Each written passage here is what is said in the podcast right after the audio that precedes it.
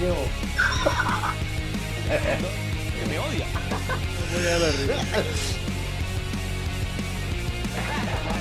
Hola amigos de Pedro Presenta, estoy muy contento, los saludo desde Miami, estoy en uno de los primeros, eh, unas primeras paradas de gira, ya les, les recuerdo que hay boletas para que vayan a Bogotá, a Medellín y de aquí a que eso salga, va a haber show en Houston, en Chicago, en Los Ángeles, en Atlanta y en, no me acuerdo más, pero la página que ya está a punto de salir es pedrodegonzalez.com, ahora eh, métanse a esa página, compren boletas y ya sin más preámbulos les presento a un comediante que yo admiro muchísimo, que ya ha estado, eh, ha tenido la amabilidad de compartir con, con, nosotros muchas veces. Julio Rodríguez, ¿cómo me le va? Qué loco, bien. Vientos, Chévere. vientos, vientos. Bien, hay que volver a Nueva York, hay que volver a mi Nueva York natal. Claro que sí, claro que sí. Yo ya eh, estoy moviendo boleticas y ya estoy encontrando espacios bonitos. Chévere, ¿no? A mí, a mí me trabajo, gusta, sí. es trabajo. A mí me gusta el espacio que le deja a uno quedarse con la, con la de la boletería, por claro, menos, porque como claro. que tanto a uno lo aprietan de todas No, y partes. hay que educarlos también. Claro que a los eh, espacios hay que educarlos para que entiendan quién es el que también está moviendo la gente. Claro, entonces el, el, del porcentaje del manager, que el porcentaje del espacio, el porcentaje de la tiquetera. Es que usted ya está de altas miras, marico. Ya está de manager, booking, de chofer. Pues ahí, o sea, ahí me vieras, no, yo me bajé, yo, yo, a mí me gusta el ahorro, yo no sé si su merced ya se acostumbró al estilo de vida americano, pero a mí, a mí me duele, digamos, por ejemplo, hoy, hoy, por ejemplo, usted cuando fue a Nueva York a quedarse a mi casa, ¿usted se fue del aeropuerto a mi casa en taxi o en, En o en taxi. tren? En taxi, ¿cierto? Pero porque usted me dijo, o sea, tomas un taxi, pero tú me dices... Claro, claro, Ujú. pero, pero por ejemplo, yo, yo llegué aquí, estamos muy cerca del aeropuerto. Sí. Estamos a 7 minutos del Sí, aeropuerto. nada. estamos a 15 dólares del aeropuerto. 15 dólares pues no es, el, no es nada. 15 dólares No, allá una- no 15 estaba dólares, 15 dólares. 15 dólares es un- no, allá estaba por ahí 80. Sí. que creo que se los debo, pero bueno, cuando Ahí estaba, cuando- ahí estaba como de aquí a Orlando, marica. Increíble, eso es lo que dice Franco, que, que con el que con lo que pagó el Uber desde, desde, desde JFK hasta mi casa se pudo haber ido Hasta donde- estrenando Apunte En- Franco, bien. en Uruguay. ¿Está estrenando? Ah, jodiéndolo, el Franco ya, ya. Bonilla. Eh, entonces, yo estaba hoy esta mañana en el aeropuerto y este, el, el, el hotel tiene un shuttle desde el aeropuerto. Sí. Entonces, pues gratis. Ah, un no. colombiano que es gratis. No, y me va paré como cabeza. 15 minutos con un sueño y llamé al hotel y me dijeron 30 minutos. Y yo, que no, yo me, me pago mis 15 dólares. Voy a tirarme esa plata ahí. Claro que sí. Eh, pero entonces, claro que sí. Apenas usted, o sea, apenas su merced me iba a Nueva York, ha- chévere, hacemos, hacemos una chévere, vuelta. hacemos una chévere, vuelta. la- se pasa muy bacano con ustedes. Gracias, gracias. Entonces, bueno, eh, yo me estoy viendo muchas rutinas eh, suyas y tengo preguntas. ¿En tengo serio? preguntas. Pues sí, o sea, de las... De- qué gente tan desocupada. Co- Yo cosas te que iba a ver a hay. Julio Rodríguez habiendo tanto man bueno. Bueno, ¿qué pasó? ¿Qué vio ahí? eh, un, yo me di cuenta que, ¿cómo se llamaba ese espacio en donde había como una un producción profesional y eso que era Comedias? Comedias Sánchez era la portada lo que decía, pero el, barrio, el, el bar se llamaba Explos. Eh, no, Revolution. Revolution. Revolution Bar. cuénteme de ese espacio.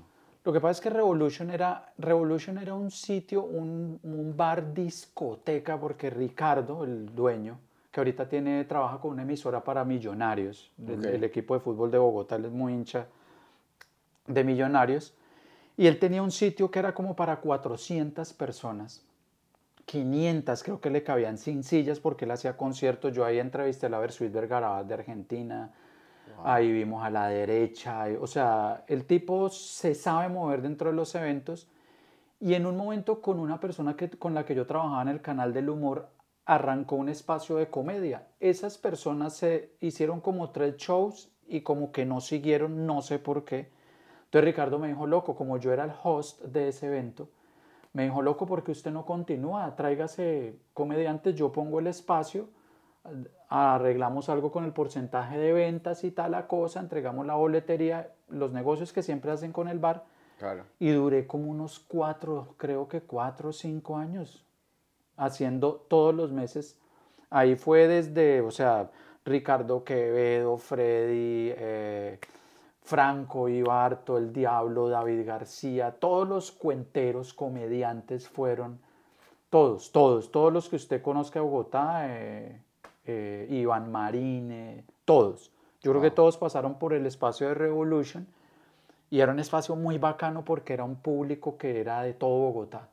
Revolution queda en la 73, 74 con 15. Es que nosotros los gringos olvidamos las direcciones de esos países del sur, pero quedaba ahí en esa zona. como, como, como Brickle, pues. Estilo... No, eso ya es un cagadero. No, no, no. Sí, no, era sí, es una zona como, sí, Brickell, un poco downtown, o sea, una cosa bien. Bien, la 15, negocios, restaurantes, universitario, queda desde la universidad pública, queda la pedagógica ahí, queda la Catol, eh, la, perdón, la Santo Tomás, bueno, varias universidades. Entonces había público joven, había público ejecutivo, había público adulto, o sea, era una simbiosis de todo eso que uno necesita en un espacio porque es bacano, usted no, usted no tiene que pensar, ay, hoy hay solo joven, no. Era un espacio donde la gente, el comediante iba a lo que iba y luego había rumba.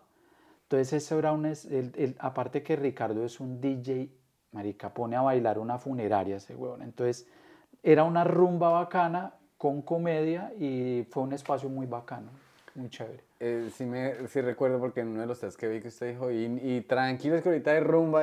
No, es, tenía, que ser un espacio colombiano. No, mi esposa sufría mucho cuando yo decía, hoy hay show de Revolution, ya sea que yo llegaba, ya, ya, ya esta noche que no me esperen en la casa porque ya... ¿Usted llegaba, o sea, usted sí se quedaba después a parrandear, pues? Sí, claro, y usted sabe que usted después del show si hay rumba y la gente quiere una foto y charlar y un trago, yo, yo usted sabe lo amiguero que soy yo.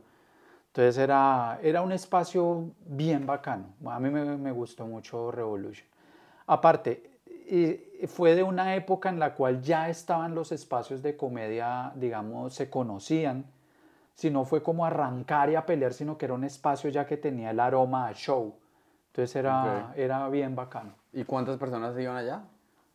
Eh, lo mínimo que nos fue Revolution fueron 100 personas. Que yo me acuerde que hubo poca gente y eso era la mitad, menos de la mitad, pero un espacio muy bonito, muy bien decorado y tenía un, un mezanini que le decíamos el VIP, pero que en la miércoles allá en la mierda.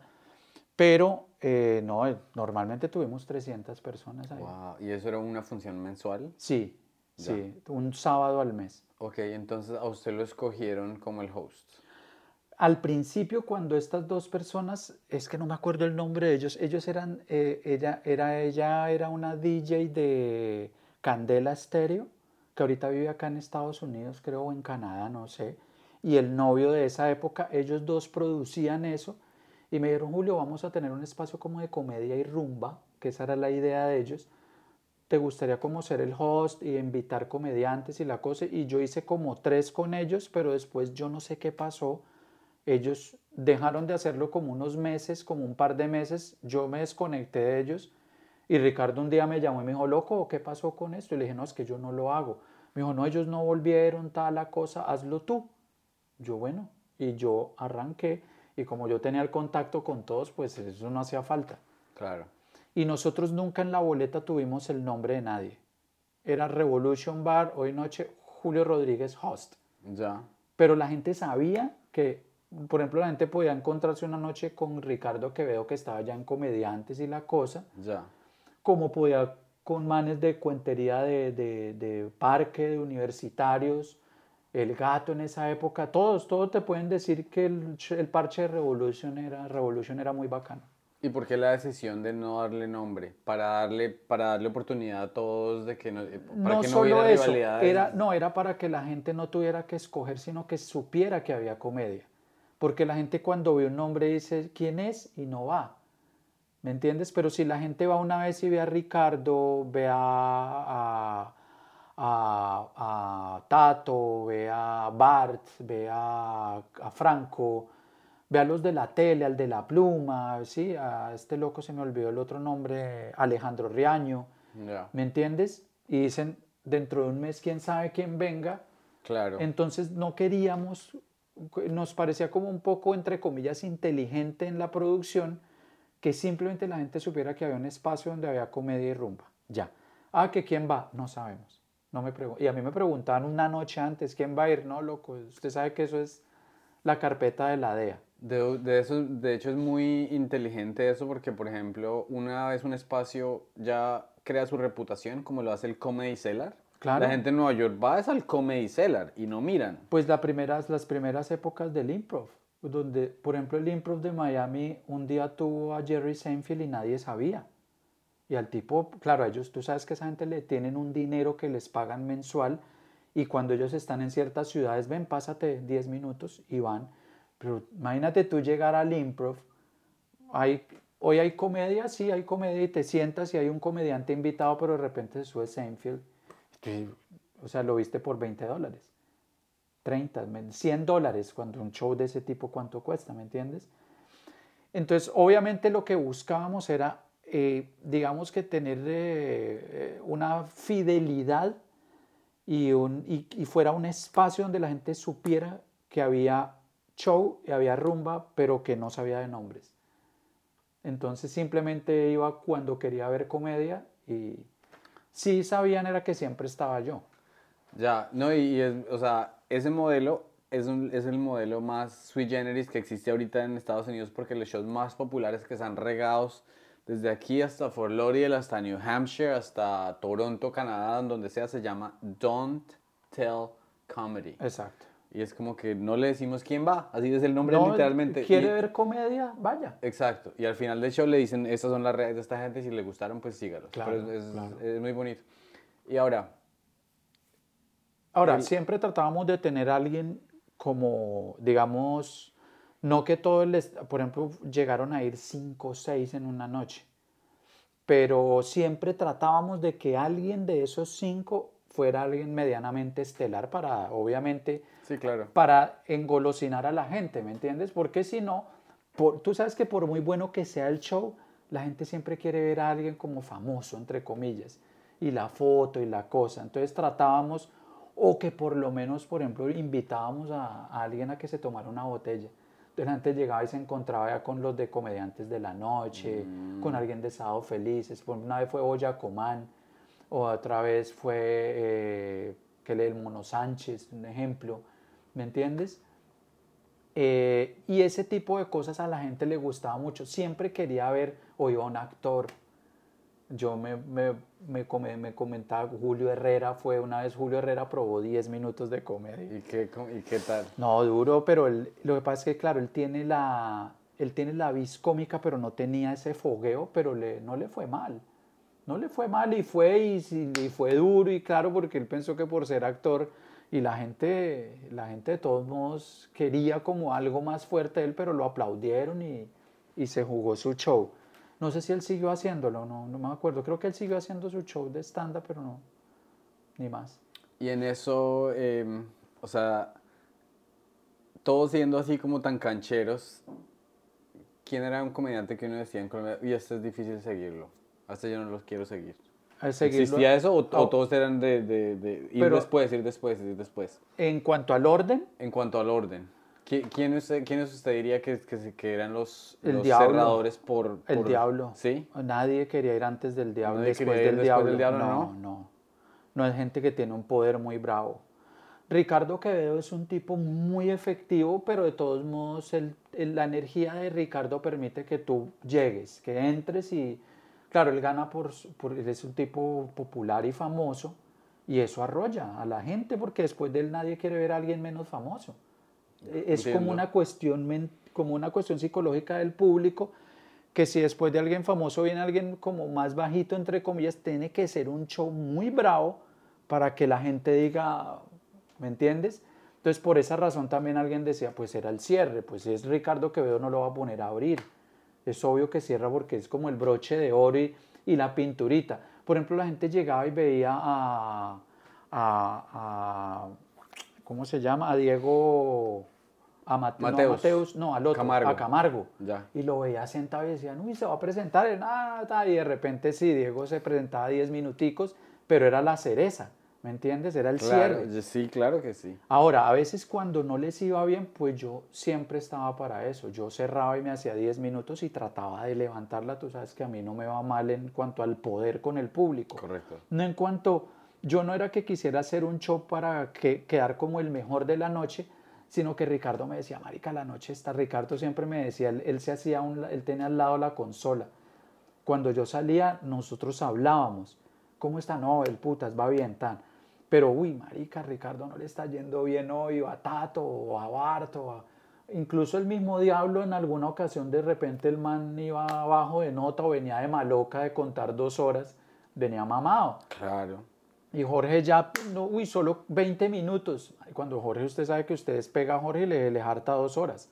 A él toca hacerle tijeritas, si no de marica, le dan las 5 de la mañana ahí.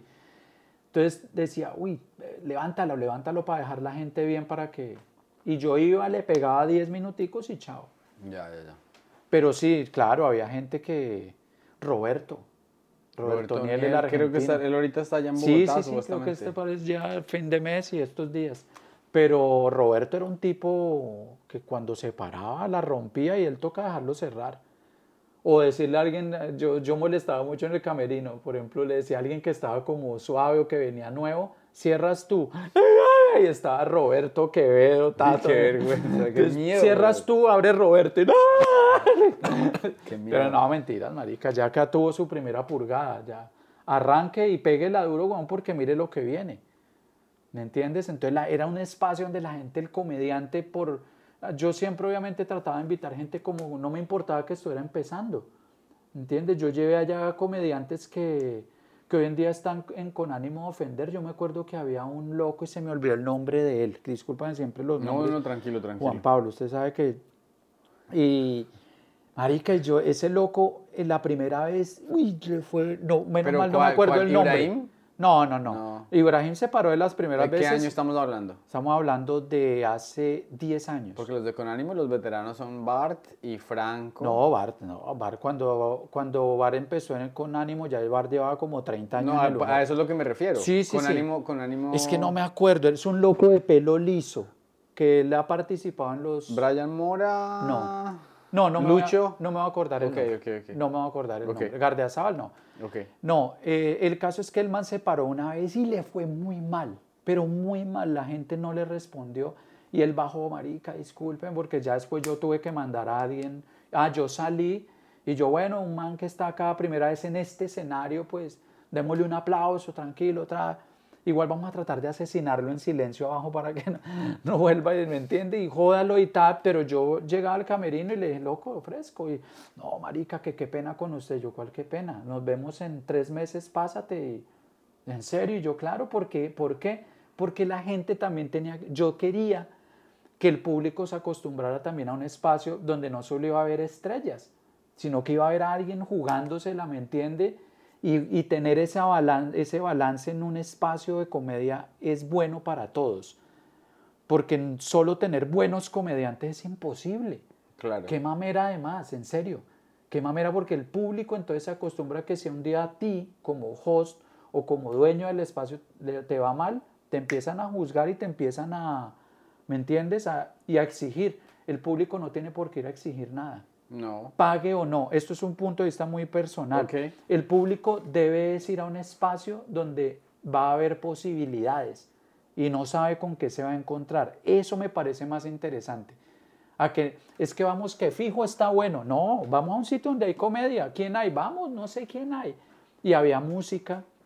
Yo llevaba a los Valdeboys, que eran unos locos, no sé si todavía toquen. Eran unos locos de la Universidad Santo Tomás que tocaban con baldes y hacían rap y hacían, ¿me entiendes? Y eran del putas, eran la locura para mí. Yo los adoraba y ellos a nosotros. Y ellos me invitaron a shows de ellos y yo les abría con comedia en un sitio donde habían un poco de perros drogados y borrachos. Y ah, ¿cuál comedia? Nada de chistes, nada de chistes. Yo, como mierda, no vengo de chistes, yo soy espolitólogo, hijo de puta, vamos a hablar de, de la, de, mejor dicho, la alcaldía de mierda que estamos llevando. ¿Dónde está el metro? La metro de vergas que le van a meter y jodía con lo de siempre y arrancaba, pero me los ganaba y presentaba a los Valdeboys. Y ellos iban al show, entonces ellos arrancaban, ha- hacían dos canciones y luego yo los ponía en la mitad o a veces a cerrar para que arrancara la rumba después, porque los manes prendían la rumba, huevón. La prendían. Tenían una mujer también que cantaba y tocaban y eran, marica, ellos llegaban con sus canecas de pintura. Eran unos bellos, chimba, unos bellos. chimba. O sea, ellos empezaron como eh, performers de, en sí, la calle, sí, pues. sí, sí, sí, sí, exacto. Y no, pero llegó un momento en que los locos los llevaban a sitios. Yo no sé ellos qué pasó, la verdad me desconecté. Tengo que, a propósito de eso, voy a buscarlos. Balden Boys. Valdeboys. Valde Boys con B de burro. Balde, o- sí, Balde, Balde. Boys de Balde. Ay, De qué chimba de nombre, weón. Sí, de balde, o sea, Valdeboys porque ellos llevaban baldes y tarros, ¿me entiende? Toda su percusión eran, Da- era- da- claro, eran era- era- tarros. era. Ahora eran unos tarros más chiquitos, obviamente para la resonancia y esa cosa, pero los locos y marihuaneros. Entonces eso era una diversión, marica, porque una vez, ya, una vez los invitamos para un día de la madre y todos llevaron a su mamá. Los Valdeboys eran uno, dos, tres, cuatro, cinco o seis, creo que eran los Valdeboys. Y pues, llevaron las mamás, entonces les acomodamos una mesa, era el show de las madres y llevamos unos locos, pero entonces ellos arrancaron. Y yo, bueno, acá los Valdeboys esta noche trajeron a las mamás porque hoy ellos, aparte de celebrarles el día, pues quieren ser honestos con ellas y decirles que fuman marihuana desde que Desde salen 12. de la casa. Claro, claro. Y cuando golpean, lo último que hacen es y a la billetera. Mamás, les presento a los Es más que- marihuana y las mamás, ya sabemos. Sí, Nosotros fumamos con ellos, no sé qué. y Era una vaina, marica, muy familiar. Eso de hablar con el público, por eso te decía en una entrevista anterior, Ujú. que hoy en día está como de moda que los que leer papelitos y esa mierda, yo no sé, marica, lo digo con mucho respeto, pero a mí me gusta es el poder. Lo de hablar con el público y sacar el show del público se hace hace 25 años. Hace mucho tiempo, claro. ¿Me entiendes?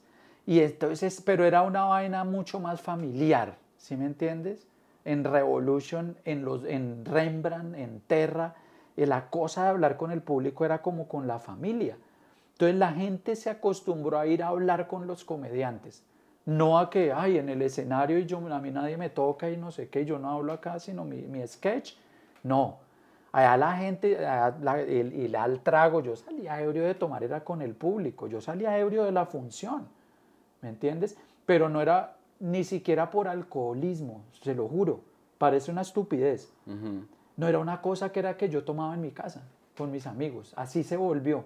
Y se volvió así con los dueños. O sea, Harold de Rembrandt era acá pegado en la barra y me pasaba el trago y saludo y pin y iba y servía y O sea, era, pasaba era- pues que era como, un Helbert show, de era como un Terra. show en la casa, o sea, era como que el tío que Exacto. estaba tocando el, Y el los que acordeón, más pues. aprovecharon eso fueron los de Con ánimo de ofender. Esas vainas que yo, yo con Franco siempre dijimos y con Bar, ¿usted imagina donde éramos grabado lo que nosotros hacíamos? En la calle, huevón, nuestras rumbas.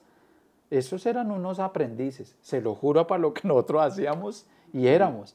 ¿Me entiendes? Si nosotros no hubiéramos grabado en un puteadero con Franco, con, con ¿me entiende? Con Jorge, por nosotros, vean, no es una cuestión, eh, siempre lo dije que los puteaderos en Bogotá era la ciudad. No, nosotros no íbamos a pagar y a tirar ni nada y no vamos a ser santos tampoco, sino que esos lugares al gordo Leo Vargas le fascinaban y nunca se metió con una vieja allá. Nunca. El que murió, el gordo que murió de un infarto viendo la América de Cali, que cualquiera se muere de un infarto viendo la América. Me está oyendo, yo sé. Y el man, nunca, o sea, no. Pero es que ver ese universo y esa vaina, ahora estábamos en una época de nuestras vidas down, yo separado, Leo separado, Jorge con sus dreads locos, ¿me entiende? Todos dementes en la calle, en el parque de Lourdes, que era la casa nuestra, putas maricas, ladrones, jíbaros, ejecutivos, gerentes, frailes, ¿me entiendes? De todo. De, eh, Lourdes era, eso nos hizo a nosotros como comediantes. Ese poder yo no lo volví a ver. Yo no lo he vuelto a ver en un escenario. Ese poder que se nota en un tipo que tiene como la mierda del mundo en el cuerpo. Eso no es fácil de lograr. Si ven cómo hablo de lindo, pareciera que No, tuviera no, pero me experiencia. o sea, pero es que me hace pensar en, o sea, me hace pensar, por ejemplo, en cuando García Márquez y estos manes iban para París o Henry Miller y eso y todos eran pelados, no tenían ni con qué No, comer nada, y donde caca. las putas Y lo que y hubiera era para, calle, era para el vicio, era para Y- pero y- era la vida de lo que querían es, ver. es como el- el- la persona que tiene ese enfoque artístico y que, y que se alimenta del... del- Por ejemplo, ¿tú de- te has tragado realmente a Nueva York de alguna manera, Nueva York? No, huevón, o sea, lo que pasa es que lo que usted dice es muy diferente, el, el, el, el, tirar calle, el... Sí, eso ya no, fue... yo soy un no, o sea... no, yo no, ahora, yo no me hice, digamos que yo no tiré calle para hacer comedia. No, Esa lo- fue mi se vida, ¿me están viviendo, por eso- claro. eso es lo que yo me refiero, Entonces es son era- generaciones obviamente diferentes porque las generaciones de hoy se hacen casi de la universidad. Los pelados que hacen humor ya son universitarios. No, marica, yo, yo recogía monedas en Lourdes y en los buses para pagarme el semestre. ¿Me entiendes? Claro. Entonces era, era otra cosa, era, Sí, es- era una cosa que ya estaba inherente y adentro. No, y es hermoso, o sea, es hermoso y, es... y- pero es y, o sea, hermoso ahorita como... en no- retrospectiva. Sí, pero que alguien tenga que vivir eso para hacerlo y caminar eso, no. No, No, pero, no, no, o es sea, muy bravo, yo, me bravo. refiero, yo me refiero, eh, digamos, si yo hubiese, digamos, empezado comedia en Colombia o algo así, y hubiese estado en la Nacho, y esta es mi vida, mis amigos hacen tales el fin de semana, y es donde yo vivo, y en el billar donde, donde la paso, y no sé si yo hubiese ido a un prostíbulo, etcétera, etcétera. Pero, por ejemplo, digamos, de lo poco que yo sé, Franco Bonillas era un señor que vendía chance. Franco Bonilla se movía en ciertos círculos y si el círculo bohemio de, de Bogotá en ese momento era eso, Claro. Pues el artista nace Pero es ahí. y míralo, y tú lo ves y ves la diferencia que hay cuando ese tipo habla, porque la calle se le nota. Claro que ¿me sí. Y aparte se le nota también en la academia porque el huevón es universitario, es Claro que egresado de sí. una universidad. Claro que Pública, pero egresado.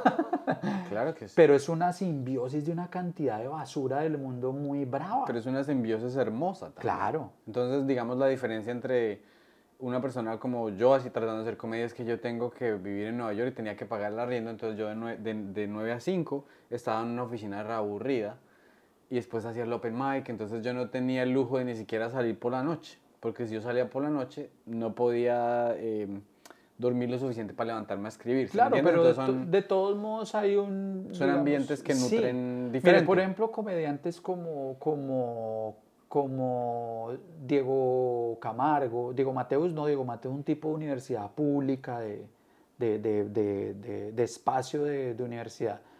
Eh, Marín, eh, ¿cómo se llama este otro que hace One Piece? Se siempre se me olvida Alejandro-. Alejandro Alejandro Riaño. Eh, no quiero obviamente ser como peyorativo con eso, No, sino que esos locos eh, eran gente como de billete, ¿me entiendes? Ujú. De a actores de televisión, trabajaban en televisión y luego empezaron a hacer comedia, pero tú ves una diferencia en el trabajo escénico de ellos con un hueón como Bart, como el Diablo, como David García, ¿sí? como el gato, Jonathan el gato que era malabarista. El gato iba a Lourdes y pedía espacio para hacer malabares y pero el tipo empezaba a hacer chistes con lo de los malabares, era muy clown. Y él empezó a hacer sus rutinas, a rutinas y luego botó para la mierda sus, sus eh, pinos y se fue, hizo comediante. ¿Me entiende? Había unos locos que se llamaban el individuo, así se llamaban. Y, eran, y había un, un chileno, uy, se me olvidó el nombre de ese chileno que jugaba Diablo pero se ponía un tutú y hacía un show, weón, de 10 minutos en medio de la comedia. Y el man con los chilenos empezó a hacer parche al lado. Hubo momentos en que habían mil personas allá y mil acá. Entonces nosotros empezamos la guerra de aplausos. Vamos a aplaudir, hijo de puta, se nos están llevando el público. Y son chilenos, entonces en nuestro país, no sé qué mierda. Y uno, dos, tres, ¡guau! Y los hijos de puta se, se uno encima del otro. ¡Hey! Aquí estamos regalando dinero. Y yo, sí, pero eso es peso chileno, la mierda está devaluada. Y marica, esa locura, yo no sé si eso volverá. Entiendo, ¿Me entiende? entiendo. Volverá no como espacio, sino como algo en el alma del comediante. A eso es a lo que yo me refiero en que yo no, No, vol- yo- yo no volví a ver gente con ese poder. Claro, o sea, eh, le voy a decir... Es el- como que el- se tragaron el mundo y lo están vomitando. Exacto, el equivalente de, mm, de los Estados Unidos se lo voy a tratar de decir, por ejemplo. Existe John Mulaney, que es un señor que, que es un muchacho que sale así como sus padres eran abogados, entonces Sí. él se empezó a vestir con un trajecito porque dijo, bueno, todos mis amigos se visten con camiseta de mierda, yo me voy a vestir con trajecito. Eh, educado en Georgetown y con la cosa, una pluma increíble.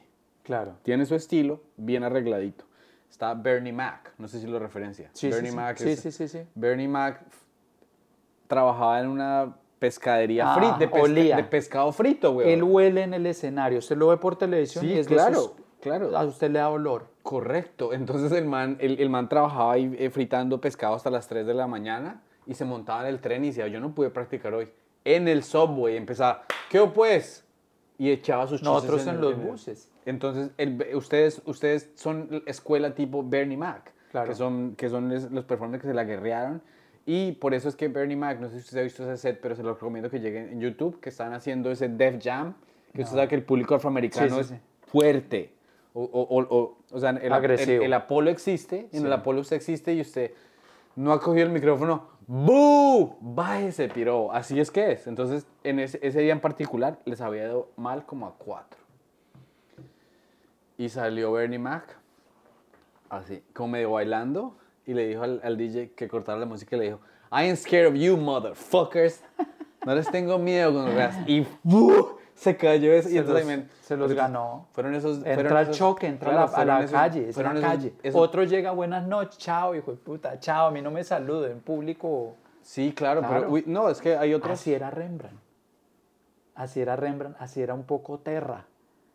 Porque es que la, la función empezaba once y media y la gente estaba bebiendo desde las nueve. Uy, y. Harold, Harold quería billete porque él necesitaba pagarle a los comediantes y hacer plata con el consumo. Porque, Sí, sí, entonces, sí, o sea, no, no, no puede decir uno. Entonces nos decía- "Oiga, pero Harold, Harold, Harold, Harold, Harold, eso se- que el eso público Como un teatro. dice Sí, que a las sí. 9 y son las 11, marica. No, ya la gente sabía que iba, se embriagaba, escuchaba rock bacano y luego la comedia. Pero si usted ponía a abrir a un huevón, hola, buenas noches, mi nombre, ay, güey, puta, paren, ¿dónde está el diablo? Ponga Bart. Julio, haga, siga usted, hijo de puta. Yo presentaba y yo hacía cinco minutos para ambientar, Claro. para no joder al que venía. Claro. Yo siempre he odiado eso. Sí, porque yo, pues yo, yo que saco en un espacio que yo conduzco, que hosteo y que quiero que surja, siendo yo tan bueno que los demás valen mierda, ¿me entiendes? Entonces, entonces yo mejor abro mi espacio. Dios mío, nos mierda. cortaron la luz. No, espere, venga, yo la Es conecto. la pobreza, sigo hijo de escuchando. puta, Es que ¿qué esas tipo- estamos pobre- y- pagando? y- ¿sabe, qué, ¿Sabe qué me da más rabia? Que, que esas putas luces son re caras. Si hay algo que duele a un neoyorquino pobre, uy, de puta. Bueno, y yo sí me doy cuenta que, por ejemplo, usted... A mí no me gusta el comediante que va y empieza... Hay, hay unos comediantes en Nueva York que empiezan... Le hablan al, al público como si fueran niños de kinder. Y hoy, ¿cómo estamos? Ese ¿cómo estamos? Es como para incluirse en el grupo y para crear una empatía falsa que ¿cómo estamos? Yo no sé quién... Yo no sé quién es usted. O sea, Sí, es que es- ¿Por qué cómo estamos? Y yo me di cuenta con, con, con usted que usted sí, fre- usted frente al público chimba, usted como que no, no pues, lo respetaba muchísimo al público. Pasa que hay Pues, lecturas. Se respeta mucho al público, pero a la vez no tiene miedo de decirle, "Mm, me vale verga lo que usted piense. Sí, lo que pasa es que no, yo, yo siempre pensé que la agresividad en el escenario no tenía que ver con la falta de respeto.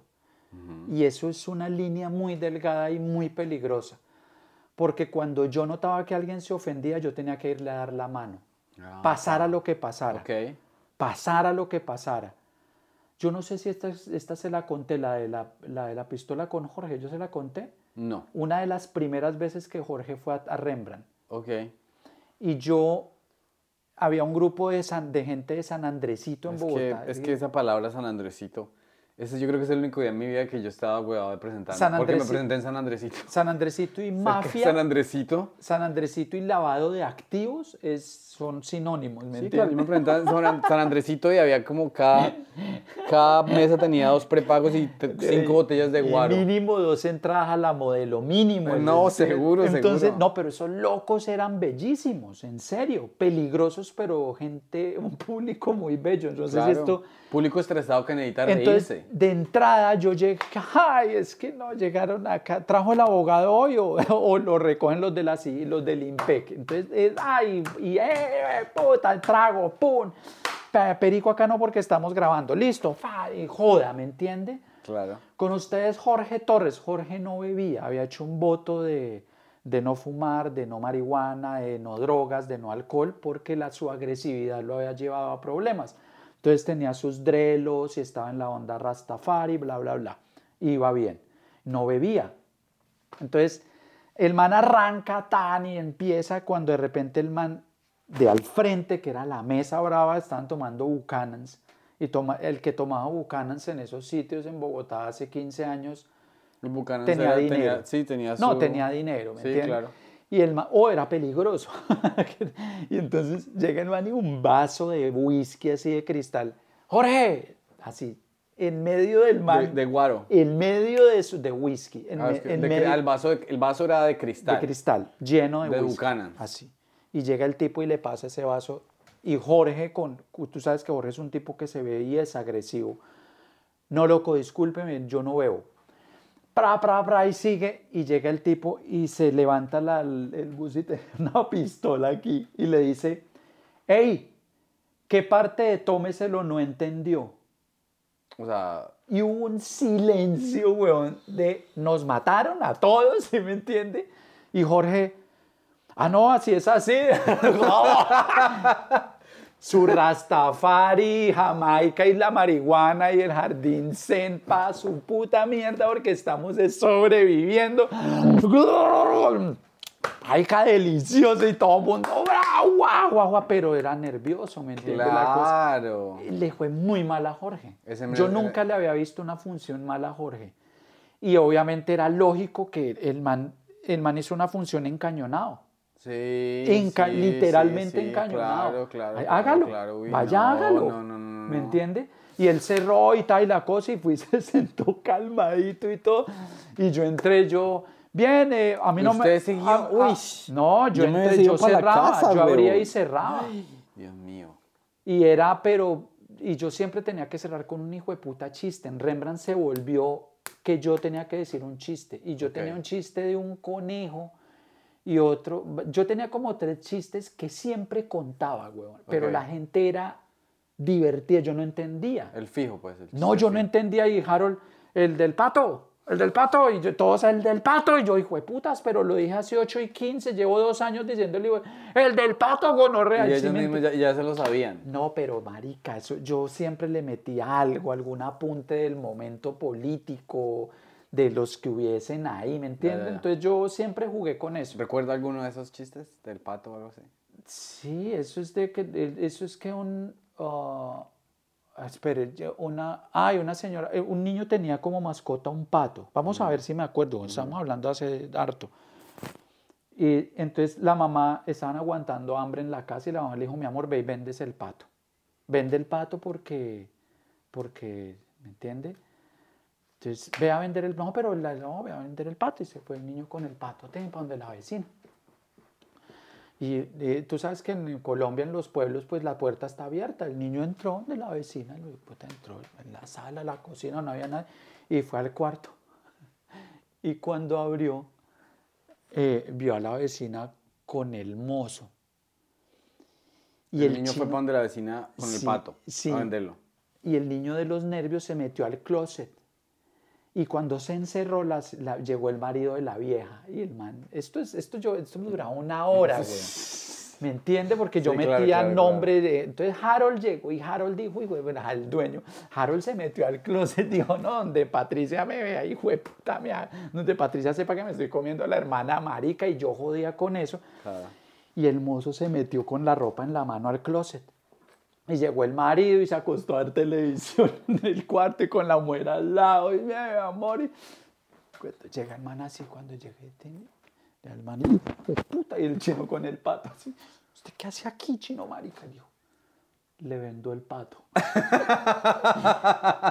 y el man con la ropa así, yo qué hijo de putas voy a hacer con un puto pato. ¿Le vendo el pato o grito? no sea hijo de puta, grito o gonorrea.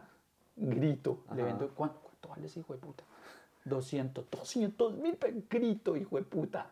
Grito. Dos- pero es un puto pato, 200, 200 lucas. güey.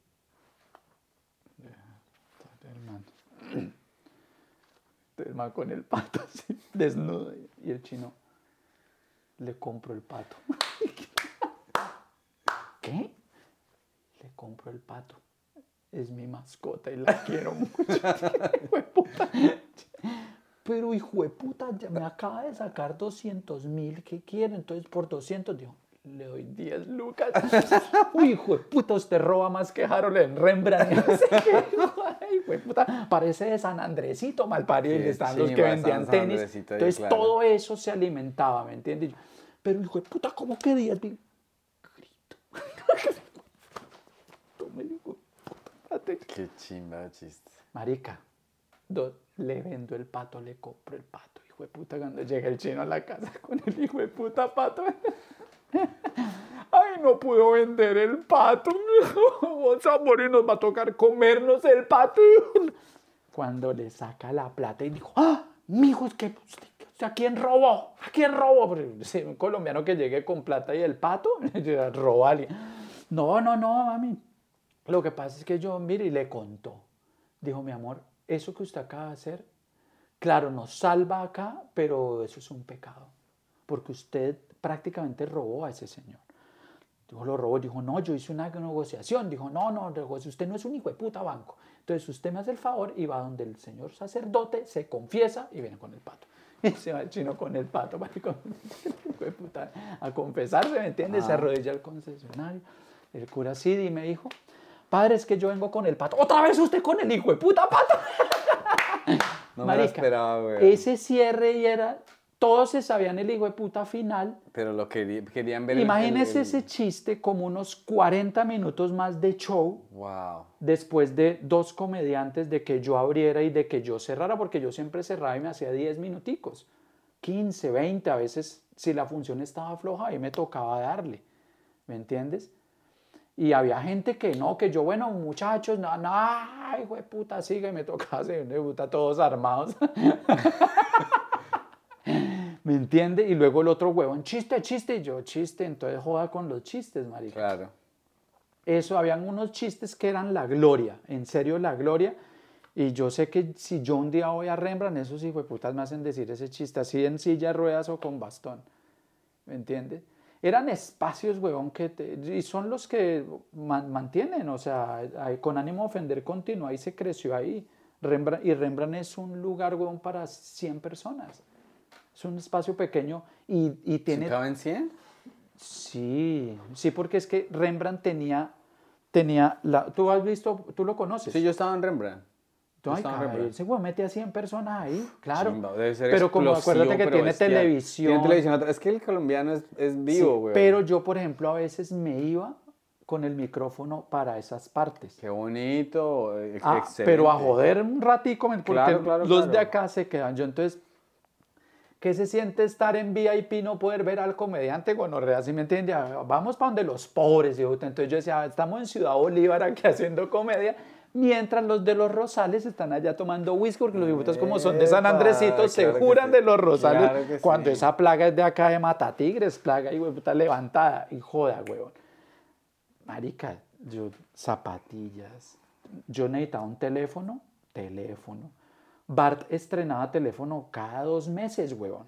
Porque Bart, incluso Bart tiene un negocio Él tiene local allá, sí. local. eh, Bart era súper amigo de los de San Andresito. Y esa gente, pues marica, tener así de gancho gente que le da a usted tenis Adidas que costaban 200 mil pesos en 80. O a veces, a mí me regalaron tenis, a mí me regalaron un reloj, ¿me entiendes? Yo, soy muy amante de los, de los, la, es la única joya que yo tenía. Y a mí me gustaba, y ahora se me olvidó la marca de reloj que me gusta. ¿Cuál es? ¿De oro o de No, plata? no, no, no, no, no, no, era o una- cool, lo de así Sí. juveniles, No, swatch, se me olvidó, se me olvidó. No, se me olvidó, ya se me olvidó y no quiero acordarme y perder. Nuestra cinta se nos acaba. Y no, un, un huevón le, supo que yo coleccionaba esa marca de reloj. Ok. Imagine cómo era la memoria que no me acuerdo la marca. Y el man un día llegó con un reloj en una cajita así, viene en una caja de metal. Y me lo regaló. Mire, delante del público, huevón. Feliz, yo creo que era un cumpleaños, creo. Creo, Navidad, no me acuerdo. Y el man, yo, uy, gracias, marica, reloj. Dije, bueno, pero usted, yo, yo- ah, ya me acordé, yo, yo, empecé, yo le dije al tipo, loco, usted me lo puede dar, eh, en- yo puedo pasar por su local a recogerlo, porque ya esta plaga la vio y fijo me atracan. Estos hijos de puta me atracan hoy a la salida del bar. Marica, y joda con eso, joda con la gente, pero, marica, era, había gente que iba desde la mierda, desde la mierda a Rembrandt. ¿Desde dónde? Suba. Yo vivía en Suba. Había Es, gente, es un viajecito violento. Claro, marica, ¿Cu- una hora, ¿Cuánto? una hora a En- me- cuando no hay tráfico. ¿Qué bus cogería uno para llegar No, así? taxi, no, ya de ahí Taxi, no había sí, buses. ¿qué bus? Tenía no, que haber no. un bus Ni para, Transmilenio para la ni nada. autopista y otro hasta la 30. y- No, no, no, eso hágale taxi de una a la lata. Había gente que se iba en varios taxis, gente que yo voy para tal lado, lléveme y no sé qué, y yo pongo. Pero la gente es de los mejores espacios de comedia que hubo. Pues me encanta lo que usted dice de que ya no era un show donde había una pared separando a la gente y que yo estoy aquí, es mi acto, sino usted ya le está añadiendo otra dimensión al quebrar esa cuarta pared Claro. y, y, y hablar de las, del sur, de los, donde los pobres y donde qué, qué berraquera. No, de todo. Lo que pasa es que era una- había tanta información, que es lo que siempre les he dicho, o lo, le digo yo a la gente, que la, la- la- la capacidad de, de improvisación está en esa cantidad de información que usted tiene y que no se vuelve repetitiva, porque las líneas pueden ser las mismas, pero las maneras no. Entrarle al público no. Y era una época en que realmente éramos hasta vagos en cuanto a hacer comedia, pero las líneas salían de eso.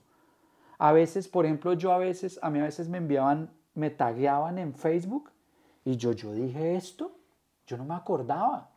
Yo vi esto está bacano y yo lo trabajaba y lo apuntaba y lo, lo seguía trabajando. Pero de ahí no salían shows, pero sí salían unas rutinas cortas que le alimentaban a usted otra cosa. Y eso era un taller brutal. Lo que es la calle y los bares de borrachos eran un taller que nadie puede recibir. Nadie te puede dar el taller que te daban esos bares. Claro. El problema era que te siguieran invitando. Yo no es por que diga, ay, que yo me compadecí o algo así, no. Pero yo sí, yo sí era de los que a mí alguien me decía, Julio, invíteme, yo, llegue, llegue, pero, marica, se va a estrellar. No, no, yo le, marica, iban, iban hasta que la cogían. Hasta que, ¿me entiendes? Todos, todos pasaron, mujeres, todo. Pregúntale a Catalina Guzmán, ¿quién le dio la primera oportunidad de hacer comedia? Ok, En Terra. ok. Y le fue como un culo las dos, tres primeras veces. Marica, ¿será que yo no puedo, Catalina? ¿Le gusta? Sí. Hágale. Hágale. Y mire dónde está Catalina Guzmán hoy. No por mí, obvio que no es por mí, sino porque ella perseveró mucho. A Catalina le dieron palo. Ay, que es muy mala y que no sé qué. y que- eh, yo lo digo ahorita porque, pues, pero nada, le, le decían, ¿me entiende? A Tato, le daban palo a Tato. Tato Guzmán, Tato Devia. ¿Me entiende? Y Catalina se hizo sola. O sea, ella luchó y luchó y iba. y ya, yo le decía, hágale. Ay, Sí, Julio, claro. ¿dónde va a estar? No, en tal lado, me da cinco minuticos, párese, donde sea. Creo que para la gente que ve esto, porque bastante gente que ve esto es in- muy interesada en la comedia, eso que dijo usted de esos, a usted lo etiquetaban en Facebook y usted decía, yo dije eso. Lo que pasa es que la adrenalina de uno estar ahí montado, Claro, porque yo nunca tenía rutinas ¿cierto? fijas. Entonces llega y pa, pa, pa, dije esto y su cerebro ya está procesando lo siguiente que usted va a decir. Sí. Entonces eso se, eso se fue palete. No, ya, a mí se me volvía como una bola de nieve. Yo empezaba a hablar con alguien de algo y, y empezaba y hable y se me iba. Es como, por ejemplo, yo no me sé chistes. No me sé. pues, yo no me acuerdo. Yo tengo que ir a mirar, a apuntar. Pero cuando yo digo un chiste me acuerdo de otro y me acuerdo de otro. Y me- así me pasaba con las rutinas. Porque yo en general odio los chistes. Me parece una estupidez. El chiste clásico, no, no, no es que odie, no, es mi feeling. Pero por ejemplo, con esos chistes que yo empezaba como a meter al público, como a involucrarme en el chiste, como a decir que estaba en la alcaldía, que estaba en la gobernación, que estaba con el equipo de fútbol, yo le metía una cantidad de cosas que había en el momento sonando, que se me volvía el chiste una, una rutina. Entiendo. Entonces la gente casi que sabía que me pedía el chiste no porque yo iba a contar el chiste, sino toda la mierda que ese chiste traía, que era lo divertido. Porque yo nunca me paré a contar el chiste. ¿Sí? Yo siempre, siempre arrancó, el niño siempre se llamó de una manera diferente o estaba en una ciudad diferente. ¿Sí? Y el amante era uno y, el, y la vieja era otra. ¿Sí? Y siempre estaban en el público o, o habían sonado. Por ejemplo, un- una, una mujer que se comió a los manes del servicio secreto cuando Obama fue a Cartagena. a una cumbre de las Américas. Sí, claro. Dania. Ujú. Dania, creo que se Sí, sí, sí, llamaba. claro. Cuando salió eso, marica, eh, los shows con eso eran una locura. Y como yo manejaba en esa época, no había mucha gente que manejara la vaina política ni social. Yo, yo era en esa época como de los pocos que manejaba esa mierda, porque siempre me gustó eso. O siempre no, llegó un momento en que yo me mamé como de la vaina de siempre y yo dije, venga, yo, a mí me gusta como criticar. Y descubrí que mi pasión dentro del humor, porque como te decía ahorita fuera micrófono y cámara, mi pasión no es la comedia, es el teatro. Pero dentro de la comedia, mi pasión siempre la descubrí como a los cinco años de estar en Lourdes, que era, yo hablé de culo, tetas, mierda, uff, y hablo, ¿me entiendes? De lo que yo he criticado mucho a veces, yo de eso viví. Pero llegó un momento en que yo dije, no, no, yo necesito, a mí me ve mucha gente y yo quiero que sepan cómo pienso yo del mundo y qué opinión tengo de toda esta basura y de ellos. Pero no los voy a ofender, voy a ser ellos y me ataco y con eso se dan cuenta a qué me estoy refiriendo. Por eso le decía yo la delgada línea entre ser agresivo y ser falto de respeto con alguien que paga o que va a ver a alguien que no conoce y no está para que usted lo coja de barranco de cagar. Eso no es fácil de lograr. Que la gente diga, qué hijo de puta, pero no conmigo, sino con el mundo. Y dice, sí, somos una, somos una mierda. Sí, claro. Miren cómo seguimos aquí.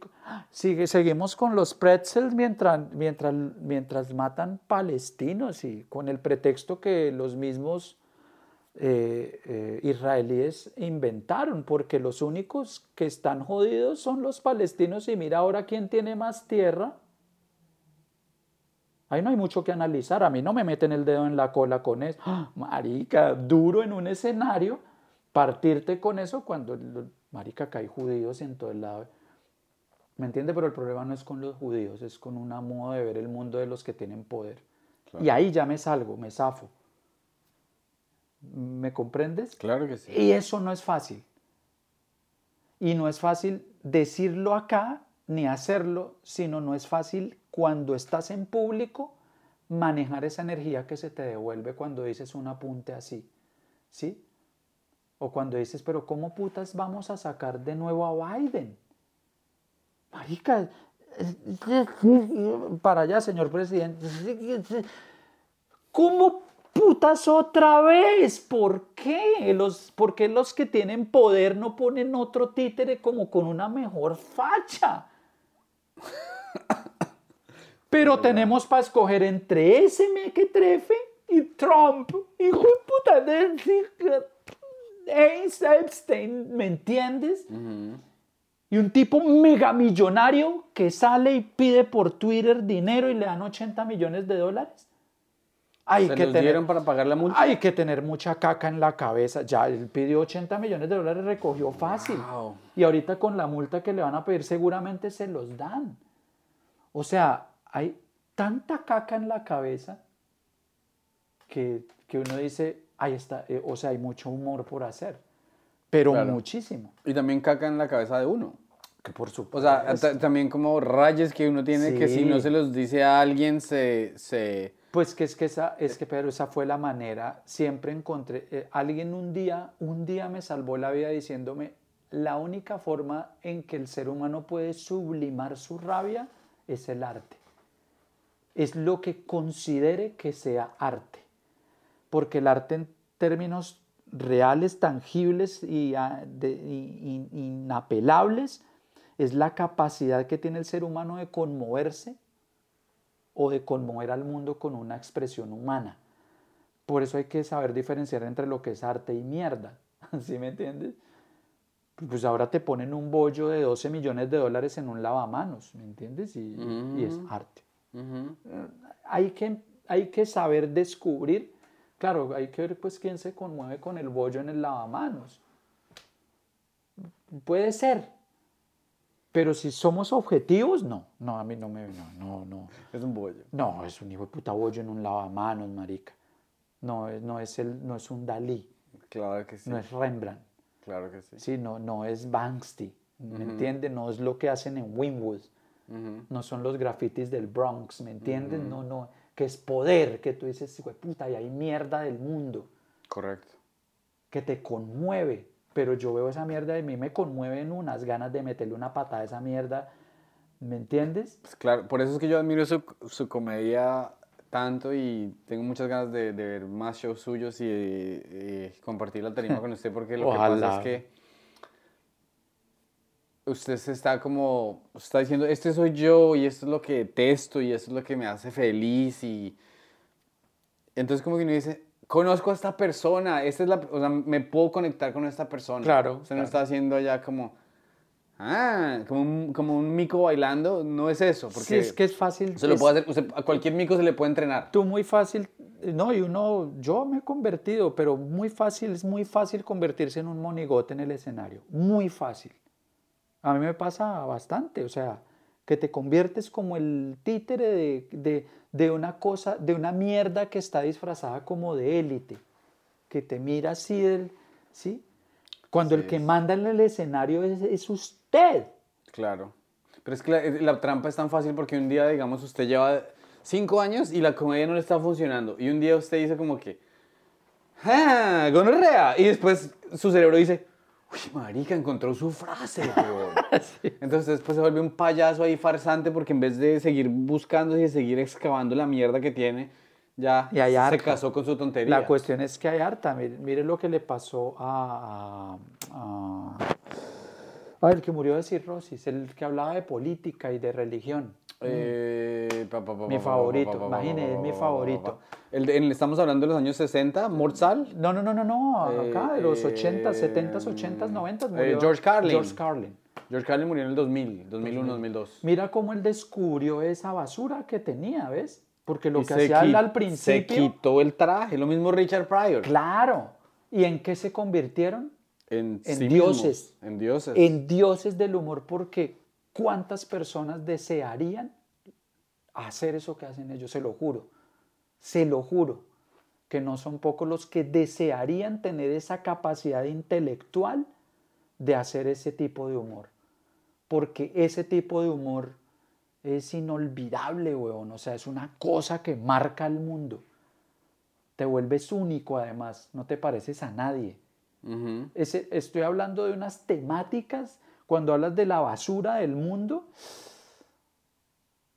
eh, porque hay humor muy áspero, muy bacano y todo. el- el por ejemplo, el ventríloco, um, el que tiene Ahmed, Jeff Dunham.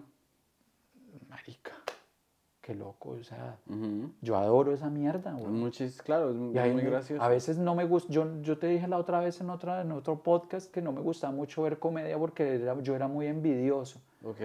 Yo, yo a veces veía y decía, ay, puta, me hubiera gustado decir eso, yo no miro más. ¿Sí me entiende? Sí. Porque es como que eso que dice Jeff Dunham a veces, lo que decía Carlin, yo, y eso que a Carlin sí me lo tragué porque es que sí me gusta. ¿Me entiendes? Y yo ya lo he hecho de esa manera a mi modo en mi entorno en Colombia, yo lo hacía, entonces yo, eso me alimenta. Yo decía, "Jue, qué putería haber logrado eso. Sí, y en muy poco, digamos, yo siempre he dicho que en, en un término pequeño yo lo logré. O sea, a mí me reconocen o los que me vieron y, que me quisieran volver a ver saben a qué se van a enfrentar y les gusta, era un público que le gustaba eso, porque era pánico. Había un momento en que había como un nervio, hijo de puta, que yo saqué la famosa frase de continuemos con la alegría, porque yo llevaba al público hasta el momento en que decía, marica, nos van a matar, no diga más eso que aquí puede haber en unos lugares, weón, en unos pueblos guerrilleros en Chaparral, Tolima, la mitad guerrilla y la mitad del ejército, ¿me entiende? Y yo hablando de política y diciendo que la gente era tan estúpida que prefería cargar un fusil que un morral con libros.